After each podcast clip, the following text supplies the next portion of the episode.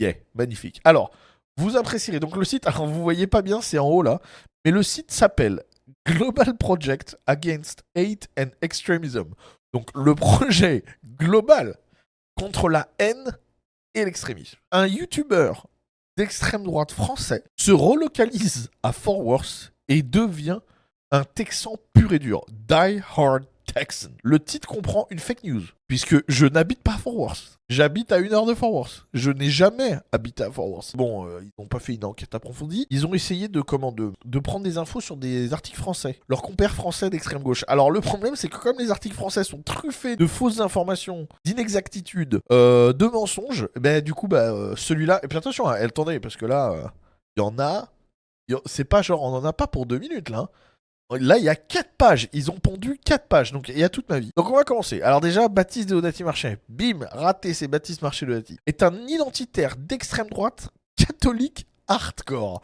Alors, je sais pas ce que c'est, catholique hardcore, mais en tout cas, ça sonne, ça sonne bien. Marchais décide de partir de France et de s'installer dans le Texas rural en, en avril 2022. Pas du tout. Je me suis installé au Texas en novembre 2023. Donc avant de devenir youtubeur en 2020, Marché a travaillé euh, comme videur dans un bar à Saint-Michel, à Paris. Il y a eu un truc entre deux parce qu'en fait j'ai été videur, puis j'ai lancé ma carrière de coach en ligne.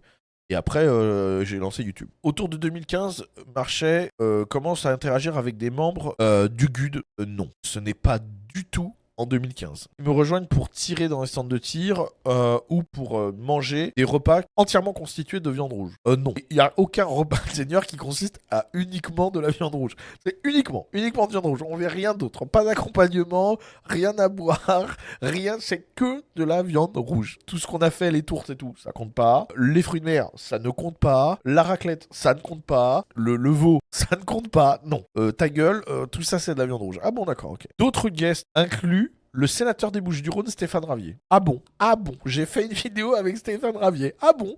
Eh ben, je n'étais même pas au courant, dis donc. Et lui non plus. Éric Zemmour, qui est très connu pour son support à la théorie suprémaciste blanche du grand remplacement. Ah, bah, d'accord. Dis donc, c'est tout un programme. Éric Zemmour, blanc suprémaciste. Voilà, ils disent que j'étais dans le mouvement de Victor Robert de Academia Christiana. Non, pas du tout. Avec les années, Marchais a eu beaucoup de tatouages chrétiens nationalistes comme la Croix de Lorraine. Ah bon? Ah, j'ai une Croix de Lorraine tatouée. Ah bon, très bien. Je suis pas au courant, il faudra me dire où elle est tatouée, ma Croix de Lorraine. Déjà, j'apprends que j'ai un tatouage de la Croix de Lorraine. Et en plus que la Croix de Lorraine, c'est un tatouage nationaliste chrétien. La popularité de Marchais a augmenté parce qu'il a été invité deux fois sur l'émission de BFM TV Touche pas à mon poste.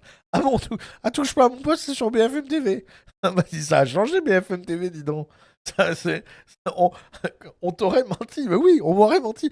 Moi qui croyais que c'était sur C8, apparemment, c'est sur BFM TV en vrai. Ça, c'est pas mal quand même.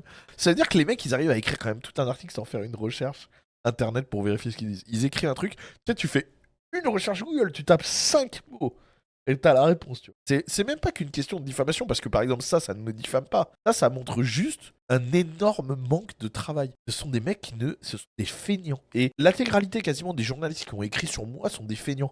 Mais, j'en ai plein d'articles, Marianne, machin et tout, où ils écrivent des trucs où la vérification de l'info prend moins de temps que d'écrire. Faire l'effort de faire trois clics avec sa souris pour un journaliste moyen en France, c'est trop. C'est comme si tu lui demandais de couper euh, 25 stères de bois. Tu vois. Oh non, oh, faut cliquer. Oh non, alors. Oh non.